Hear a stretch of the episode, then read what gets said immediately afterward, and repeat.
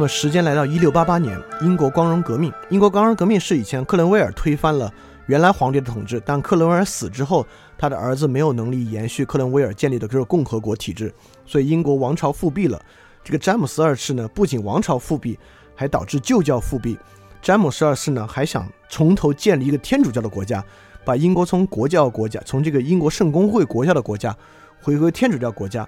所以说，英国在这个背景之下爆发了光荣革命。这光荣革命呢，就是当时的两个党——辉格党、辉格党与托利党。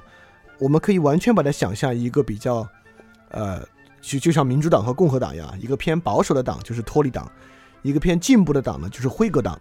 他们联手赶走了詹姆斯二世，不，呃，也是用了一些准军事化手段，但詹姆斯二世呢是自己流亡了。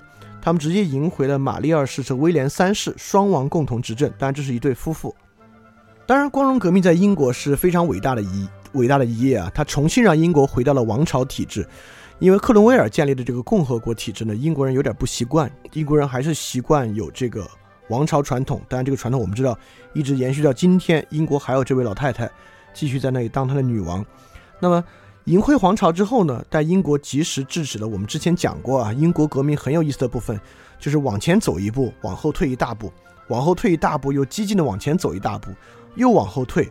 退到詹姆斯二世这里呢，是王朝复辟加旧教复辟，眼看着英国这么多年所积累下这个新教国家的传统就要覆灭的时候呢，所以英国人会认为光荣革命对他们相当相当重要，因此他们管它叫光荣革命。当然，这个光荣革命里面很重要的一个党派就是这个辉格党，这个辉格党就有意思了。呃，商务印书版有一本书，就是这个黄色那个历史书，有一个辉格党和辉格党人眼中的历史，这是什么意思呢？辉格党人有一个世界观，这个世界观呢是后经博古，就英国辉格党人总是从自己的视角来组织历史，得出有利于自己的讲述，证明历史呢一直是前进的。为什么要说这个观点？是因为我们之后要讲洛克，洛克本身呢是个辉格党人，又由于洛克太厉害了，洛克呢又直接启发了孟德斯鸠，启发了伏尔泰，伏尔泰、孟德斯鸠、卢梭他们呢。又直接启发了法国大革命，法国大革命建立起来的共和国体制呢，又直接启发了全世界。因此，辉格党人这种历史表述和历史描述啊，本质上就是我们今天很多人所掌握的这个历史表述。我们都认为历史一定是朝前走的，历史一定是前进的，历史一定是发展的，今天一定是比过去好的。很多人会这样想，这么想的源头呢，有点来自于辉格党与辉格史的源头。但这个后来我们，如果你们还记得之前黑格尔的话呢，黑格尔也是有这个观点的。我们之前也讲过，认为历史是有目的论的，历史是发展的呢，这肯定不是辉格党人的这个传统。但是辉格党人是一个很重要的一个跨越，意思是说，哲学家相信各种各样的事情，但哲学家相信的事情怎么变成民众相信的事情的问题，对吧？比如康德相信有物质体，相信有鲜艳理性的存在，但大家大多数人不知鲜艳理性为何物，对吧？但就是就是历史学家或者哲学家这种历史目的论的想法，怎么被公众所接受的呢？就是我们这里展示的这个路径。辉格党人将这套价值观运用他们自己的政治理念里面，慢慢透过洛克这样的人影响到了全世界。那为什么辉格党人会有这样的想法呢？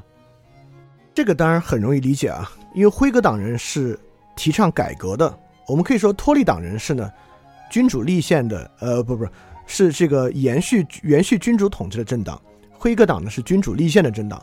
我们也知道，君主立宪之后，这个君主基本上是个摆设了，宪法会大于君主，这是马上英国光荣革命会发生的事情啊。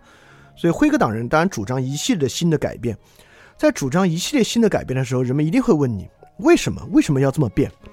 因为英国当时在欧洲是一个变化最快的国家。呃，我们讲这个法律那期讲过大宪章。是一二几几年的事情了，也就是一二几几年，英国就有立宪传统。这个立宪传统一直到光荣革命，将要变成彻底影响世界的一个传统。在这个时候呢，主张改变的人一定会有自己对于改变的一套说法。这个说法很有力的一个说法呢，就是历史是前进的。正是因为这样的改变，历史在不断前进。所以就在这次光荣革命呢，英国公布了宪法文件《权利法案》。英国的权利法案以及法国大革命公布的人权法案，可能是近代史两个对人类历史影响最强的两部法案。这个权利法案呢，彻底建立了可以说第一个绝对的公共性国家。这个绝对的公共性国家呢，国王是不可以干涉法律的，包括里面确定了议会必须每年开一次会。我们知道英国之前为什么克伦威尔要把这个国王推翻啊？就是那个国王为了自己收税打仗呢，他觉得议会麻烦，干脆就不开议会了，我自己爱怎么着怎么着。所以这里面呢，规定了一系列的权利，规定了就是在权利法案之中。国王的权力被削弱的非常厉害，而权力法案是高过每个人、高过议会和高过国王的一个法案。因此呢，宪政从权力法案开始就正式推行了，可以说大宪章打好了一个基础。这个基础在近五百年的时间，终于变成了一个纯粹的宪政国家，而一个纯粹的宪政国家是一个纯粹的公共国家。也就是说，这个国家谁？只要参与在这个权利法案所覆盖的范围之内，它就组成了这个国家公共性的一环。这个国家呢，再也不是这个君主，也不是任何可能可能来的外来君主的国家了。而包括这里面当然也有一些条款啊，它彻底阻绝了这个天主教复辟的可能性，因为这里面规定了这个英国的皇帝必须是呃这个新教徒。就罗马天主教教徒不能够成为英国的国王。我刚用“皇帝”这个词用错了啊，用错了挺好。我们之前讲过，皇帝必须说的是继承罗马传统的那个国家，所以神圣罗马帝国能称皇帝，其他国家呢只能称国王。这还有一个非常重要的，就是这里面辉格党与托利党之间的呃这个对抗。辉格党与托利党之间的对对抗呢，建立了两个共识。第一，他首先让君权神授，君主权力退出了历史舞台，也就是说，绝对的神圣王权退出了历史舞台，国家呢是交在宪法手上的。第二，在他们的对抗之中，还使另外一个势力彻底退出了历史的舞台。这个势力呢是绝对的大众权利，也就是说，你看这里面，人民有向国王请愿的权利，人民有佩戴武器用以自卫的权利，人民有选举议会议员的权利。人民有在未经审判的情况下不被课罚金的自由，在这里面并没有说更多人民享有的权利，而最高的权利呢被赋予到议会。因此，权利法案彻底根除了两种可能性：一种呢是绝对王权的国家，第二种呢是绝对大众权利的国家。因此呢，但是大家如果大家记得的话啊，最近英国最大的一次呢是脱欧公投。脱欧公投呢，不是英国议会决定的，而是所有英联邦的人投票决定的。当时在脱欧公投的时候，就有人出来说过，就是公投脱欧是违反权利法案的。英国从来不是一个绝对大众权利的国家，这么重要的事情就应该议会来决定，不然养你们这帮人干嘛？但是因为这个决定实在太大了，所以英国用公投来决定这个事情。但本质上呢，我认为是在这个国家内部是。呃，确实对权利法案本身是有冲突的，因此英国呢形成了这种平衡的政体。这个政体跟其他国家的代议制政体，特别是美国和法国，因为美国独立战争之后，他们美国立宪呢是直接受法国影响的，跟美法的还不一样。美法的人权法案或者美国宪法本质是建立在人民的权利基础之上的，因此这两个国家呢其实是绝对的大众权利国家。只是大众权利由于国家大嘛，用代议制手段变成了这个整个国家的意志。但英国还真的不是，英国是一个介于绝对的大众权利和绝对王权之间的国家，而且这个国家呢一直运转的还不错。这个有什么不一样啊？这个很不一样。在一个像英国这样的国家，每个人的个人权利不是至上的，这个公共公共领域和公共权利是至上的。但是在法国和美国这样的国家，或者今天很多延续法国传统下来的国家呢，个人权利是国家最至上的权利，个人权利之间之间缔结形成这个契约呢，是根本契约。但在英国呢，这个契约其实并不是每个个人之间签订起来的，这个契约呢，其实是上下议院之间签订的契约。但这之后会一定会极大的影响政治。影响英法两个国家在十九世纪彼此之间的对抗和争斗啊，之后我们到那儿再说。我们现在就来讲这场光荣革命产生出了一个重要的思想家，这个思想家进而改变了欧洲思想的局面，影响了整个欧洲。这就是约翰洛克。约翰洛克一六三二到一七零四，也是英国圣公会教徒。这里把他跟霍布斯两相对比，非常非常的重要，因为他跟霍布斯呢用了一套理论框架，走了两个不同的方向。我们上次讲过，霍布斯的威权君主国家是现在很多国家实际运行的样板，约翰洛克的这种国家是现代很多国家实际运营的说法。当然，很多国家也确实是这样运营的。所以这两个线索到底有什么不同？这个两相对比就变得非常重要。首先呢，霍布斯的时期啊是英国内战的时期。我们知道霍布斯因为英国内战的时的原因呢，还去了法国，认识了很多保皇党。霍布斯接受的教育呢是这个牛津清教清教徒的教育，就传统的英国这个圣公会的教育。洛克呢是在克伦威尔时期接受的教育，也就是洛克本身呢，洛克接受大学教育的时候呢，英国是个共和国。所以两个时期是很不一样的，因此霍布斯和洛克都认为人有自然状态，也因为自然状态呢形成政府的基础。霍布斯认为人的自然状态呢，你看，因为英国在打内战，各方之间在打作一团，所以霍布斯认为人的自然状态呢是人与人之间无休止的征战。但是我不是说霍布斯很狭隘啊，霍布斯就只能看到英国打内战，所以觉得人是无休止的征战。他当然没有这么狭隘，但是我会认为这个历史时期对人的影响当然非常大。那么约翰洛克认为人的自然状态呢，比霍布斯乐观的多得多。约翰洛克认为人的自然状态呢，是人与人彼此的尊重和本来就具有缔结协议这样的冲动，不能叫冲动啊，这样的愿望。因为光荣革命其实是一个和平革命，所以约翰洛克看到的。是人跟人之间友好的协商，英国人民协商起来，光荣我忘了几君子了，好像是七君子，就从国外请回这个国王来。这对夫妇呢也愿意继续执掌这个国家。我们大家呢协商出一个协商出一个权利法案，跟霍布斯那个时候大家打作一团，打出一个秩序呢是不一样的。所以在约翰洛克看来呢，政府是代理人，政府呢这个行政权的基本是议会。议会交给了一个政府这个权利，就是所谓的内阁组阁，对吧？这个内阁呢，去行使很多职务。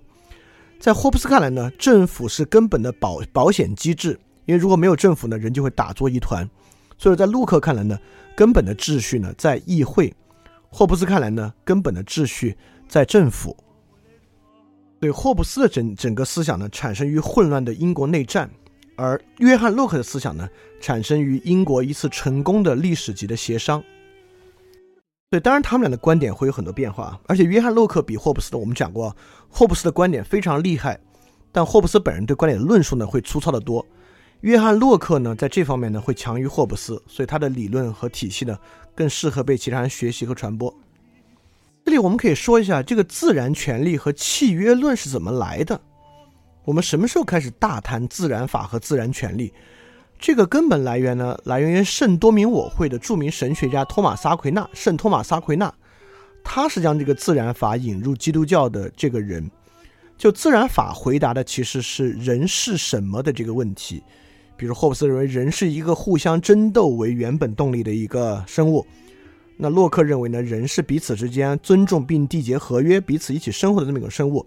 那为什么托马斯阿奎纳会来会将自然法引入基督教呢？是因为托马斯阿奎纳将人性啊分成三层。第一层呢是不用人不用神就可以知道的，这个想法也很正常，对吧？我们发现人饿了呢就会吃东西，或者人饿了就会想吃东西，这个好像不用依赖神就会知道啊。第二层呢是要靠天使启示才可以知道的关于人的一些原理。第三层呢是只有神才能知道，我们都不可能知道的关于神的原理，比如说，呃，不关于人的原理，比如说人到底怎么能得救，那可能托马斯·宽勒也会认为这东西呢，可能最终的奥秘只有神才知道，我们不知道。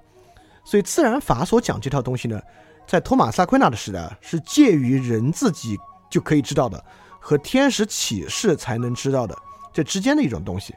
所以自然法本身意思就是说人是可知的。我们也知道，唯命论革命呢，革的就是这套亚里士多德主义的命。所以说，托马斯·阿奎纳斯呢是温和的可知论者，他大概认为呢，人啊和很多自然规律是可知的。为什么可知呢？就是因为自然法。我们知道自然法，知道自然权利，那么人呢就是可知的。当然后来唯名论革命把这个革掉了。但是现在呢，我们特特别是涉及到政治理论，我们当然要去重新引入这个。那阿奎那之后，第一个大谈这个呢是格老秀斯，幺五八三到幺六四五，一个荷兰的哲学家，他的人的自然状态是说每个人都可以自我保护。他把人对于生存状态的延续和人的自我保护当做人最根本的自我状态，这听着也很有道理，对吧？每个人有权利延续自己的生存。那我们可以简单的说一下格老秀斯为什么会这样想啊，也很正常。格老秀斯呢，当时是在荷兰，荷兰因为约翰加尔文的预定论呢，我们知道约翰加尔是预定预定救赎论，有两个派别。一个派别呢是温和主张，就是哎，这个预定论应该是存在的吧？但是谁知道呢？当然可能会有些变化，或者我们想办法去了解它。格老秀斯呢属于这个温和派。当时还有一派呢是纯粹的严厉派，就是加尔文说的绝对是对的，这个自然预定论呢是强预定论，这是不可商量的，肯定是这样的。在这个情况之下呢，最后是强硬派胜利了。强硬派胜利之后呢？抓了很多温和派的人，包括格老秀斯就是温和派的。格老秀斯之后，很多很多人还被斩首了。格老秀斯被判终身监禁了。之后呢，在他妻子的救援之下，装到一个书箱子里面逃到了巴黎。所以，当然格老秀斯经过这些事情呢，认为人的自然状态是自保的，人的自然状态是可以自我保护、自我维护的。当然，我们也很容易理解这样的一个观点啊。所以我们会发现，从格老秀斯到霍布斯到洛克。对于自然状态的理解跟他们自己的经历呢，确实都很有关系。但是我们要多说一句，每个人可以自保，可以自我保护，也就是每个人可以决定自己的生死，有什么重要的意义？这个重要的意义呢，就是主权在民，个人自治。也就是说，如果我们接受这个观点，每个人都有保障自己生存权的权利，那每个人呢，就在根本上是仅仅属于他自己的。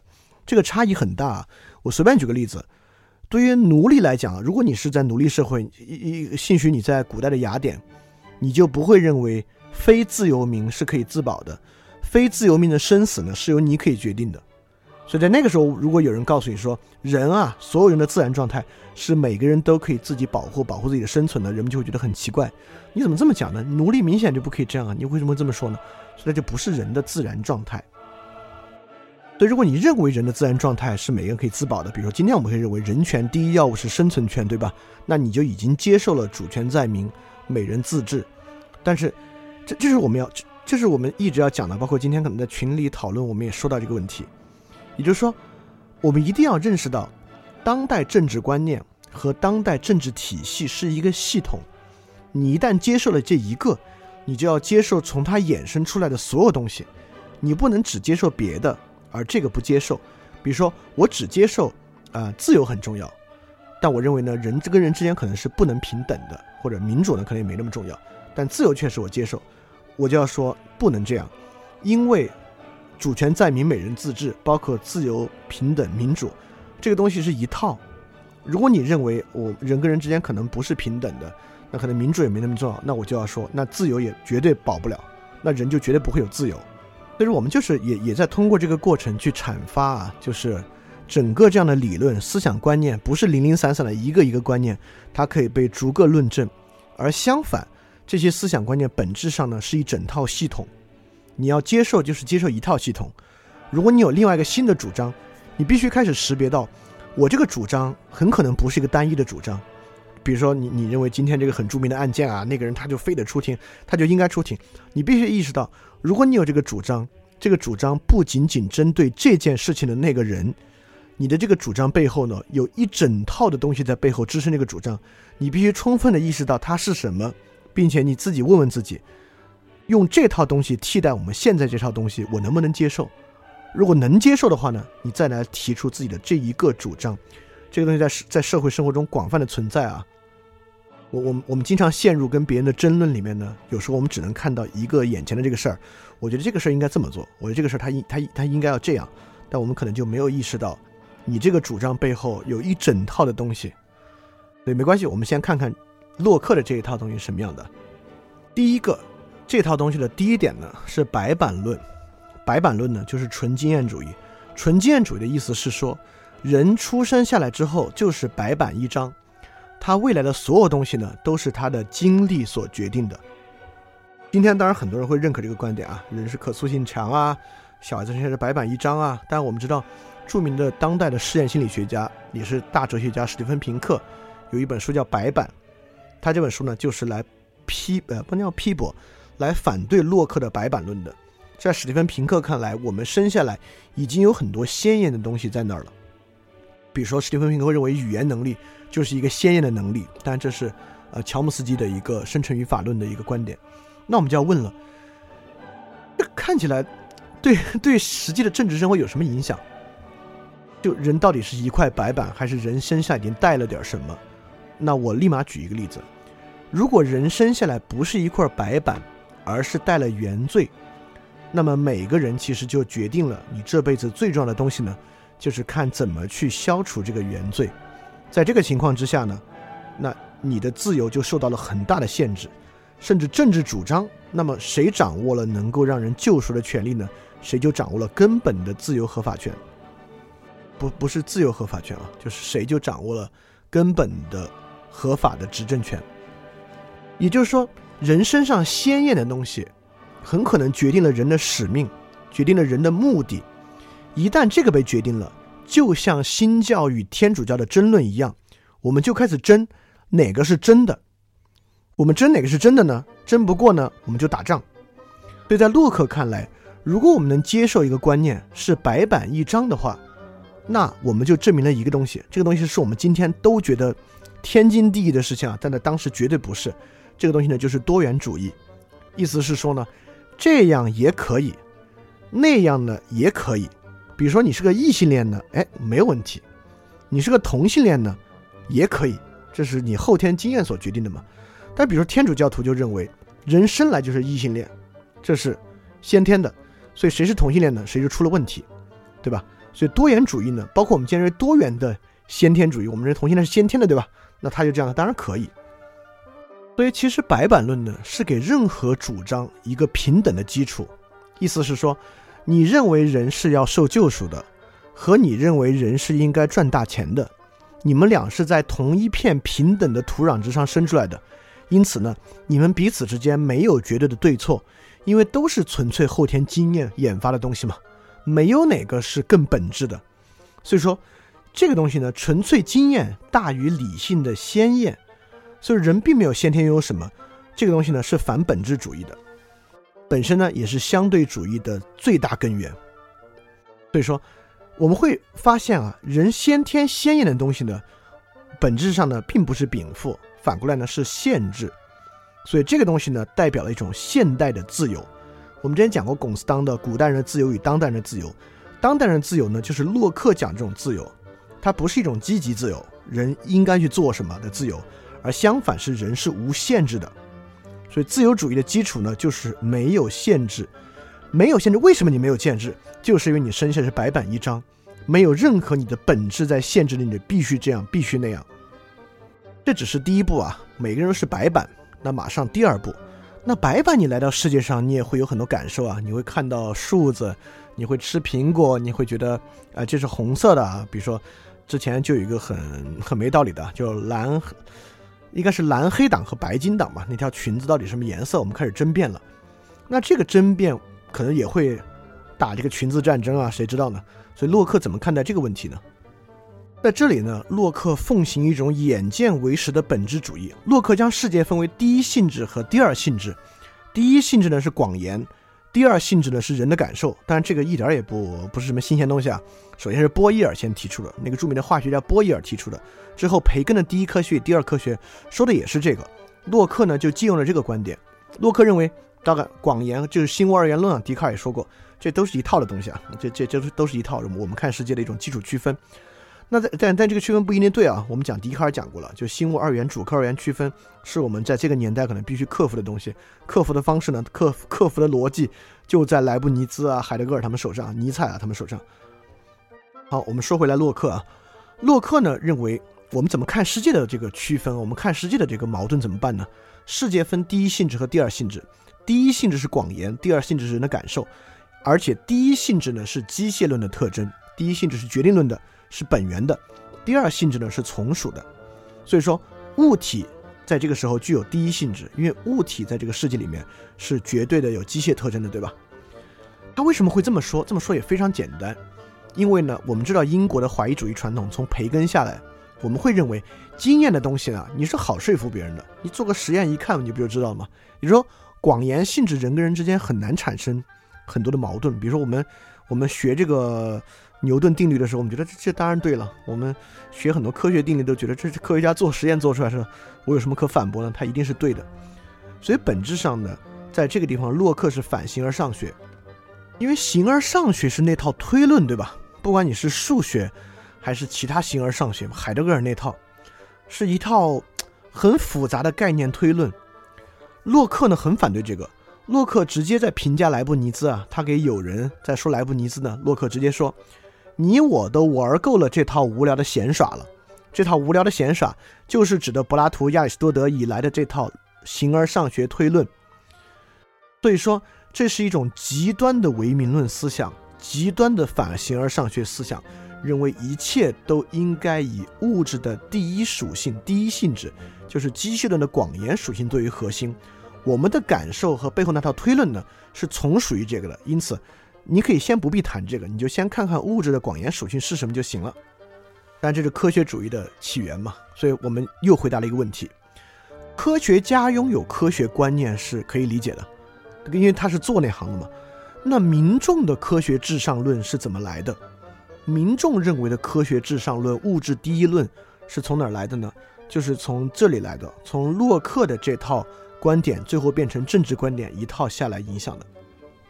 所以白板论和这套第一性质的本本源性的理论合在一起，就变成了洛克的自然状态。第一，自然状态呢，人要缔结这个合约，人缔结会什么样呢？人是和平平等的缔结这个协议，和平呢来源于人的自然属性，因为人就是想和平的彼此缔结合约。为什么平等呢？因为每个人都是白板一张，在这个基础之上呢，人和人是和平平等的缔结这个协议。第二，我们怎么来看这个东西平不平等？对吧？我们是不是又要回到莱布尼兹和笛笛卡尔那一套？我们去推啊，人的本体论的平不平等？洛克认为不是这样。人的平等的根本，这是非常现代观点啊，就是财产权的平等。也就是说，我们怎么才能够真的看得出来人跟人平等呢？哎，我们来看，人跟人都合法的享有你自己的财产，你的财产，你对你财产和你自己生命的权利是平等的。因此，从这方面我们能看出平等。因为比如说，我们要推人格平等、尊严平等、人的救赎权利平等。是不是不可避免的要用套这个理性论、形而上学那套？但如果财产权利的平等呢，是可以经验主义的。我们看你生下来获得这些财产，有没有人侵犯过？没有侵犯过。你想获得新的财产，只要合法的，你是不是获得了？获得了。OK，我们认为人在这个条件之下就平等了。对，这是一套功利主义的经验主义的平等。因此，从马丁路德的人的平等是神学价值上的平等。每个人都可以因信称义，但你看这背后就需要形而上学的推论，对吧？为什么人可以因信称义？怎么算因信称义？等等等就复杂了。所以洛克完成了从神学形而上学价值的平等，到经济价值的可算的平等的过渡。所以我其实是很不喜欢洛克的。我认为洛克开启了一个非常可怕的传统，就是这种财产上的平等，而不是神学和形而上学意义的平等。这个平等会怎么样呢？这个平等，第一，自然会带来功利主义。边沁，我们之后会讲，就是直接从洛克这里来的思维灵感，就是功利主义的开创者。边沁和穆勒都是直接从洛克这里来的。第二，它必然导致道德虚无主义，因为你一旦开始谈道德，而且如果这个道德不是指社会上你也别烦我，我也别烦你那种功利的道德，你再谈更多道德呢？那这个道德从哪里来？为什么要去强这个道德？人都是白板一张，为什么会有这些道德？比如谦虚，为什么一定要谦虚？啊，等等等等的这些东西呢，就会变成虚无主义的，它就会变成陈光标高调福利、高调捐款。我们就说这挺好，真金白银捐出来的。我们认为人应该在暗处行善事，你就会问，那为什么？为什么人只能在暗处行善事？但如果你认为人都是白板一张呢？那确实，我们没有办法论证人为什么一定要在暗处行善事，我没法说这个。所以洛克这个基础啊，在我看来是很危险的。白板论加上物质第一属性的这个理论，直接下来所缔结的这个自然状态和缔结出来的政治观念和政府观念，本质上是很危险的。所以在洛克这个算法之下呢，什么是好？好呢，就是每个人财产权的相加。所以说，公利益和私利益的调和就开始出出现了。而我们怎么看待公利益的调和呢？就是财产的最大化。换算到今天呢，就是 GDP 至上主义。我们认为经济权利的增加和经济条件的增加等于公共利益的增加，它不是完全没有道理啊！我我不是我不是一个反完全反对物质的人，这就没有什么大问题。不不不，这有大的问题。我应该说它不是完全没有道理，它的本质上有很大很大的问题。但这个问题是什么？我们今天今天不是要说这个问题，但我们想说呢，整个这套体系，洛克开始慢慢慢慢塑造一个我们非常非常熟悉的。现代社会的基本观念，对在洛克条件之下形成的政府呢，是建立在人的这个自然状态之上的。这个自然状态是什么呢？是平等的无，就是我们是一块白板，啥也没有。我们在这个自然状态之下呢，是自由的。但这个自由呢，由于你没有任何鲜艳的确定的本源性目的，这个自由是非常消极的自由，就是我们今天每个人的自由，就是让大家不爽的那种自由。你觉得你们谁都别烦我，哎，我自由了。但自由又怎么样呢？你还是不知道自己该做什么，你还是有这个教育很烦闷啊，跟这个有很大的关系。因此，洛克之下的政府呢，就是由这个缔结的消极自由，由人所赋予的这个主权。那所以在这个情况之下呢，由于每个人是平等的无，我们又是自愿来缔结这个合约形成政府，所以主权呢必然是民主的，主权呢也只能是所有人所赋予的。而且洛克推到这里呢，跟英国的这种议会制呢，其实并不是完全契合。所以这套东西最最后会变成法国大革命嘛？当然不完全是他，我会之后会讲到到伏尔泰和卢梭那里他是怎么变化的。那我会认为洛克这个呢必然会走向无政府主义，其根本就是因为人对其自身拥有绝对的唯一的统治权，而人呢又会自愿去缔结成为一个这样的集合体吧，来订立这个契约。因此这个契约呢一定是对抗地方政府的。比如说你想啊。嗯，不光是我们这个国家，嗯，在二战之后呢，包括二战前后，有一类民族国家的崛起。民族国家的崛起呢，认为我们这个地方呢，天然的就必须有这么一个国家，因为呢，这个国家第一有好有好长长的历史啊，第二呢，它是由这个民族构成的国家。这个我说的，我绝对不是影射我们这个国家，我们国家也是，但世界上这样的国家还有很多。在这个情况之下呢，你其实再尝试说人不是白板一张，你生下来有这个禀赋。禀赋呢，是你这个人身上背负的这个历史和这个民族身份，但洛克认为不是啊。洛克认为其实没有。今天很多人其实也怀疑这个事儿。你会觉得这个这个伟大历史和这个民族身份跟我有啥关系啊？你觉得没什么关系？但你有这个想法也很正常啊，因为他实际你感受起来就是没什么关系。那没什么关系这个情况之下，你就要问了，那干嘛非是这个政府呢？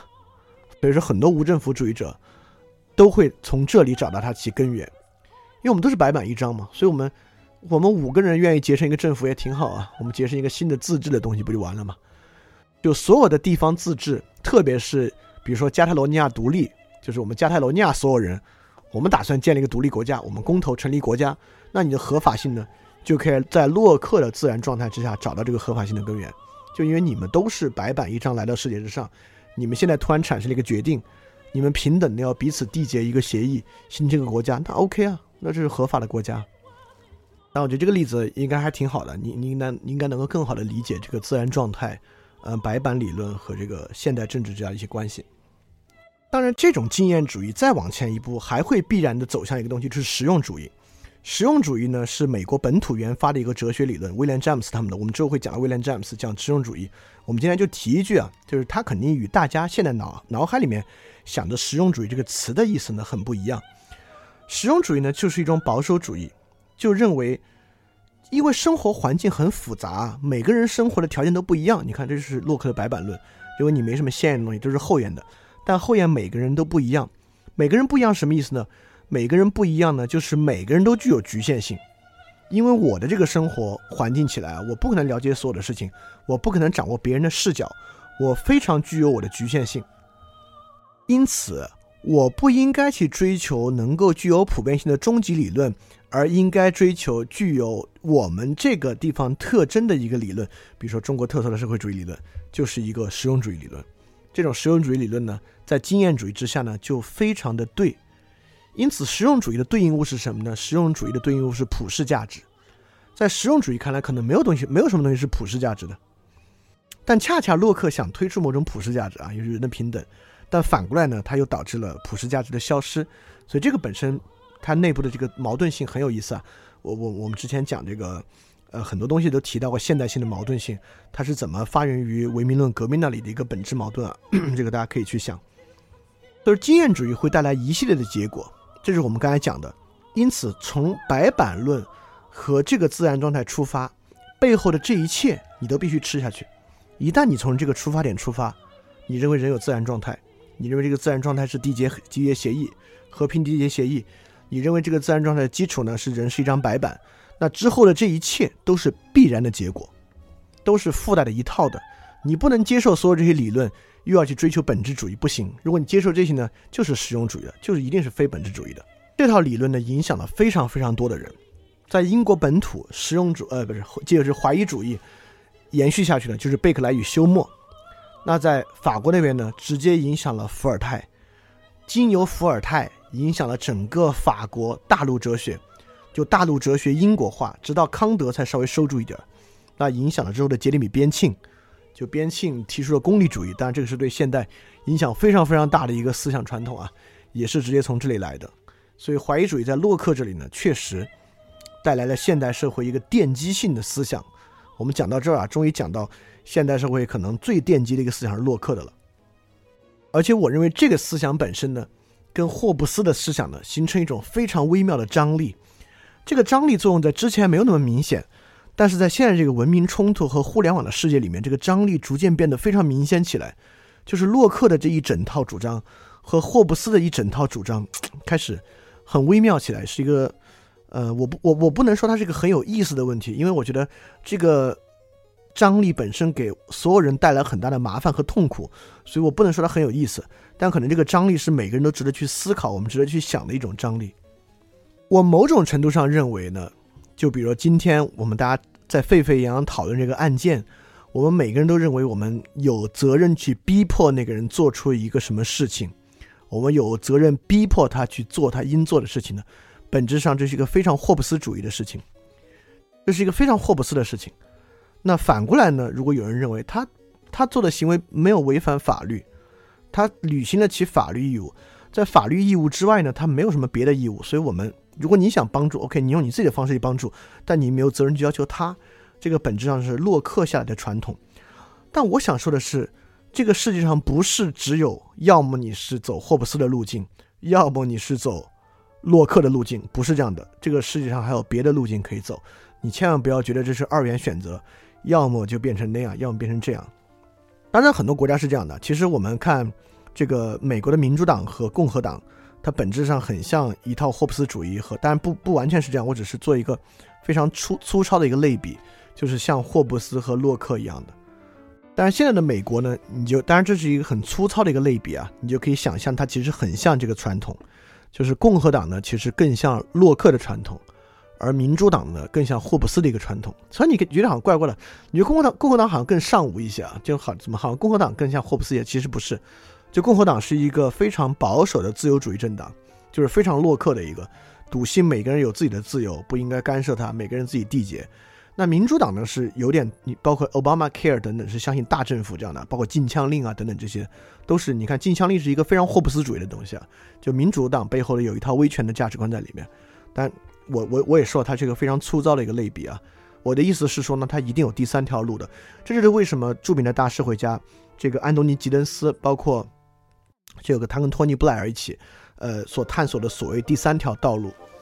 当时的这个尝试呢，其实我认为就是在霍布斯和洛克之外走出第三条道路，因为很明显，当时欧洲所主张的是一套这个洛克的观点。而整个东方啊，像苏联啊，整个华约阵营啊，是一套霍布斯的传统，对吧？所以当时认为，在世界这个冷战对抗之下呢，能不能走出第三条道路？虽然第三条道路失败了，但我认为它不是一个最终的失败啊。我们一定会再开始出发，探索第三条、第四条道路，在这两个之外的有没有别的方法？OK，稍微多说一下，我们回到我们今天讲的东西，那就是呃，洛克当然追求是一种经验主义的自然神，但这个怀疑主义的这个路径呢？立马就出现了一个反对者，这个反对者当然是教会的了，就是贝克莱，著名的这个经验经验主义哲学家贝克莱，他是这个圣公会的一个主教，所以他是很捍卫这个宗教价值的。他肯定是接受不了自然神的，自然神宗教基本上还是需要捍卫人格神的，所以他立马走向了其反面。但这也是经验主义的传统，也是它是建立在这套假设之下的第一性质、第二性质。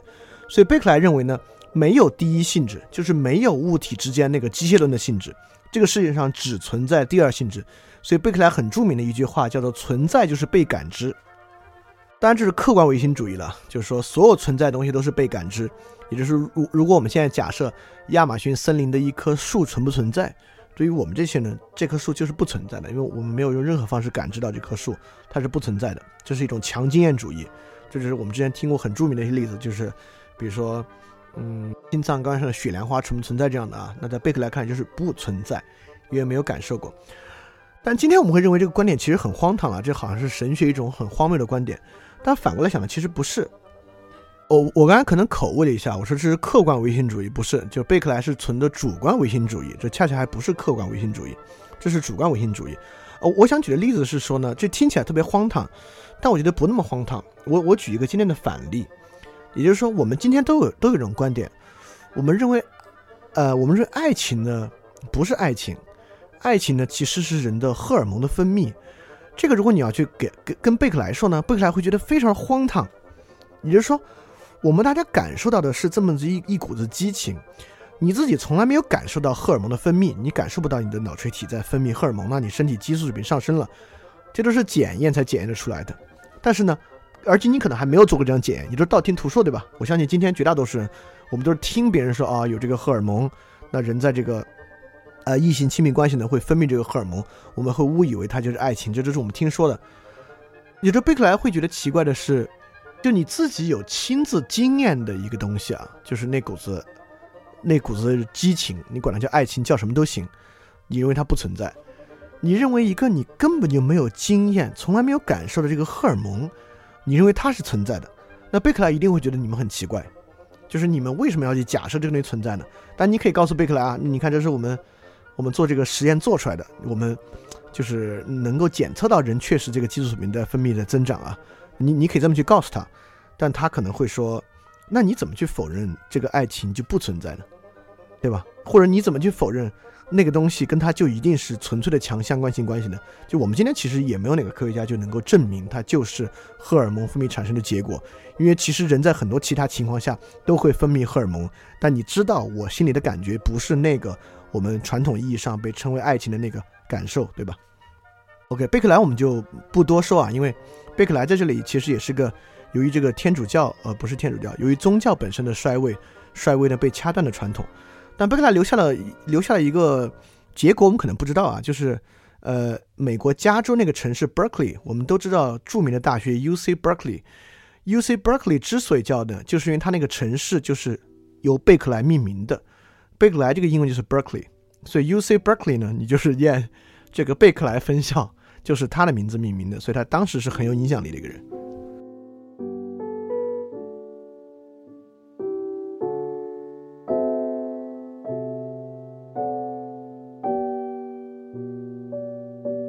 非常感谢你收听本节目。如果希望每周一加入微信群，跟我们一起学习，提出问题，看到每次分享的 keynote，可以微信添加“想借 Joy Share”，想借的拼音 x i n g j i e，Joy Share j o y s h a r e，并说牛津通识读本，就可以被我们拉入群中，每周一起学习了。欢迎你来。